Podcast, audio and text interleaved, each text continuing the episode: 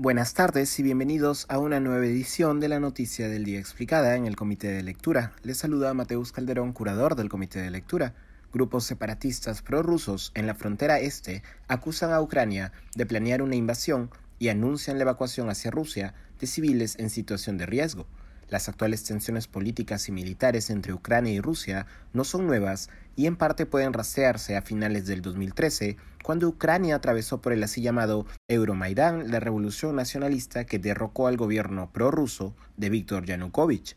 Meses después, el 2014, Rusia anexó la península de Crimea, medida que actuó como espaldarazo a los grupos separatistas y prorrusos de regiones ubicadas en la frontera este con Rusia, Lugansk y Donetsk, Tales grupos reclaman su autonomía y reconocimiento internacional como repúblicas independientes. Con tal situación en el trasfondo político, la decisión de Ucrania, anunciada en el 2020, de adherirse a la Organización del Tratado del Atlántico Norte, OTAN, que congrega a Estados Unidos y a varios de sus aliados europeos, no sentó nada bien a Rusia. Una eventual adhesión de Ucrania a la OTAN encendió las alarmas en Rusia, dado que ello significaría que Ucrania puede albergar fuerzas y recursos militares de países enemigos de Rusia, al mismo tiempo y al sumarse a la OTAN, Ucrania busca defenderse de la posibilidad de una invasión rusa, como ya ocurrió con Crimea en el 2014. Así, Rusia ha movilizado sus tropas a la frontera con Ucrania, llegando a colocar 100.000 unidades para diciembre del 2021.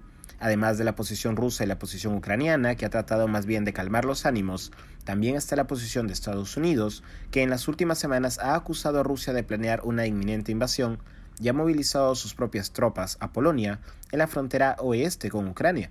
Se sabe que diplomáticos de diversas nacionalidades, incluidos estadounidenses y rusos, han recibido órdenes de marcharse o alejarse de la frontera este. Aquí estoy citando al asesor de seguridad nacional de Estados Unidos Jake Sullivan, que declaró para la BBC no podemos predecir el futuro, no sabemos exactamente qué va a pasar, pero el riesgo ahora es lo suficientemente alto y la amenaza ahora es lo suficientemente inmediata como para que irse sea prudente.